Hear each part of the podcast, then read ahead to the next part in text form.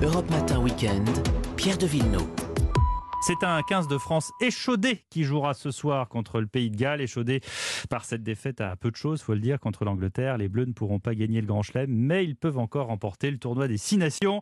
Et pour en parler ce matin, le patron de la Fédération de rugby. Bonjour Bernard Laporte. Bonjour. Merci d'être avec nous sur Europe 1. D'abord, cette défaite contre l'Angleterre, qu'est-ce qui s'est passé? C'est les joueurs, c'est le coaching, qu'est-ce qui s'est passé? Oui, vous savez, quand on perd, on peut toujours euh, remettre beaucoup de choses en cause. Moi, je retiendrai le positif, c'est qu'effectivement, il fallait euh, au moins prendre un point de bonus si on voulait espérer gagner le tournoi, Mhm. être toujours dans la course. C'est ce qui a été fait. Cette équipe n'avait pas joué depuis un mois. Et N'oublions pas que pour beaucoup, ils avaient eu le Covid. Alors même si, si on est asymptomatique, je ne l'ai pas eu, donc je ne vais pas en parler. Mais ça doit physiquement laisser des traces. D'abord, euh, pendant un certain temps, tu ne peux pas t'entraîner. Donc moi, j'avais un petit peu peur de ce match, pour vous dire la vérité. Mais euh, je dois vous dire aussi ma fierté quand j'ai vu cette équipe jouer, euh, quand je les ai vus tout donner. Je crois qu'encore une fois, ils ont fait honneur à ce maillot, ils ont fait honneur, honneur à notre fédération, à notre sport. Et je retiendrai que cela, c'est que ce soir, si nous battons les Gallois et que les Gallois ne prennent pas un point de bonus, l'équipe de France peut toujours euh, remporter ce tournoi, ce qui n'est jamais facile dans une année impaire, puisqu'on se déplace trois fois, et trois fois chez deux candidats chaque fois à, cette victoire, qui sont l'équipe d'Angleterre et, et l'Irlande. Donc voilà, retenons le positif et surtout faisons un très gros match ce soir. Je vais revenir un peu sur le négatif parce que je vais vous embêter. Vous avez dit plus ou moins c'est la faute du Covid et ça on n'a pas pu anticiper mieux que ça? Non, je ne dis pas que c'est la faute du Covid, mais certains, Ah, bah. certains joueurs, oui, certains joueurs l'ont eu. Alors, je, je, je, sais Ils pas auraient si pu ne pas l'avoir eu. Oh, mais ils auraient pu ne pas l'avoir eu, mais vous savez, il y a, il y a Eh. tra- il y a 30 000 cas par jour. Donc, euh, euh, qu'il y ait eu 16 joueurs, enfin pas 16 joueurs, mais 10 joueurs et, et 5 ou 6 euh, membres du staff euh, qu'il ait eu. Bon, j'ai vu que dans une équipe de football, il y a 21 cas. Bon, je crois qu'il y en a partout. Et, Je je- note- et surtout, il y en a 35 000 par- en France par jour. Je Donc, note euh, que vous ne blâmez personne, pas l'entraîneur. ah non, pas du tout. Non, mais vous savez, moi j'ai demandé un rapport, à l'instar de la ministre des, Oui. des- déléguée des Sports, parce qu'effectivement, je voulais savoir ce qui s'était passé. Et j'ai une confiance énorme en, en Roger euh, Salomon, qui est le président de la commission médicale de la Fédération française de rugby, qui est un expert hein, en la matière. Et puis surtout, en Eric qui est un infectiologue reconnu euh, en France. Moi, je suis pas médecin. Je leur ai demandé ce rapport. On sait, encore une fois, que personne n'a enfreint le protocole. Voilà. On l'a renforcé, parce qu'effectivement, on a envie de finir ce tournoi. Et à commencer par moi, puisque je me suis engagé à, pendant trois semaines, ne pas aller au contact des joueurs qui sont dans cette fameuse bulle. Donc on a augmenté le protocole, je dirais, mais c'est tout à fait logique. C'est tout à fait logique. Euh, je vais encore faire du négatif. Vous allez me détester, euh, Bernard Laporte. Concrètement, concrètement si on ne gagne pas ce tournoi, est-ce que c'est c'est grave C'est un échec? Non, non, non, il y a, non, non, non, a rien de grave. Vous savez, on était, euh, quand, quand je suis arrivé à la tête de la fédération, on était huitième nation mondiale. On est aujourd'hui troisième ou quatrième nation mondiale. On- je crois qu'on est redescendu, redescendu quatrième après la défaite contre l'Angleterre. Et surtout, on rivalise avec cette équipe d'Angleterre qui est vice-championne du monde. Hmm. Vous savez, euh, regardez les résultats depuis dix ans. Jamais l'équipe de France n'a eu, je dirais, en termes de contenu, les performances qu'elle a aujourd'hui. Donc je leur dis surtout, continuez. Voilà, ils ont toute, mon toute ma confiance, que ce soit euh, le staff, que ce soit le capitaine Charles Olivon, que ce soit les joueurs. Voilà, il faut qu'ils continuent et surtout, effectivement, ce serait bien de gagner parce que ça fait dix ans qu'on n'a pas gagné.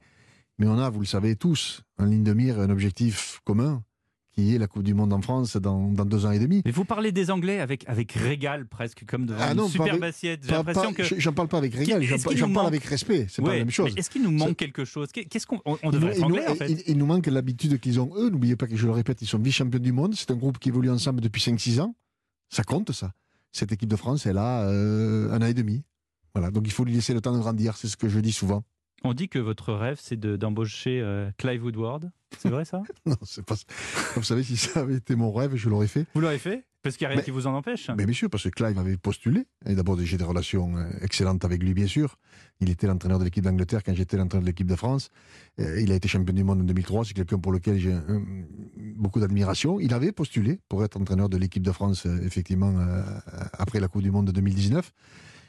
Bon, j'en ai fait le- le- un autre choix, mais il fait partie des. des, des, des- Vous ne regrettez pas? Non, pas du tout. J'ai une confiance énorme en Fabien Galtier et en son staff. Il n'est pas tout seul. Il a bâti autour de lui un staff très, très costaud, très solide, très compétent. Qu'est-ce qui fait la différence de Fabien Galtier? Qu'est-ce qui fait son succès? Son succès, c'est que je, je- je crois qu'il est euh, dans ce rugby dit moderne. Voilà, avec euh, beaucoup de, de, de, de- de choses qui ont évolué. Vous savez, j'ai entraîné il y a 5 ans. Ça Et, m'a pas échappé, en effet. Bon, on- avait, je dis pas je, nous avions un palmarès conséquent, on avait été trois fois champion d'Europe avec Toulon, mais quand je vois aujourd'hui comment, comment ils s'entraînent, toutes les données, euh, scientifique qu'il y a. Je crois que le rugby a aussi énormément grandi. Et il est dans ce rugby-là. Et ils sont, tout au moins, le staff, parce que je le répète, il n'est pas tout seul. Et il a pris des compétences autour de lui qui font qu'aujourd'hui, on a un staff qui rivalise avec euh, ce qui se fait le- de mieux dans le monde. On a parlé du Covid qui envahit la planète, qui continue, euh, avec les interrogations qui sont, qui sont toujours là. Vous avez euh, cité le nombre de cas. Vous avez nommé un Covid manager en la personne de, de- de Serge Simon. Qu'est-ce qui devient? Ça fait longtemps qu'on n'a pas de nouvelles de lui. Donc, euh, Serge, il est toujours Covid manager. ouais. Voilà, il est en charge. Mais bon, il y a surtout le Covid manager, c'est-à-dire qu'il représente la fédération auprès des six nations. C'est notre Covid manager parce que c'est les six nations qui ont imposé que chaque nation est un Covid manager.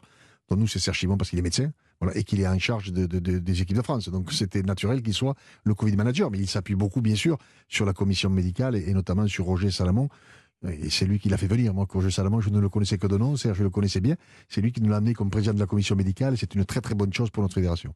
Euh, Bernard Laporte, euh, on a entendu tout à l'heure dans le journal de 7h30 euh, Guy Neves, euh, qui vous tacle à nouveau à l'occasion de la sortie de son livre.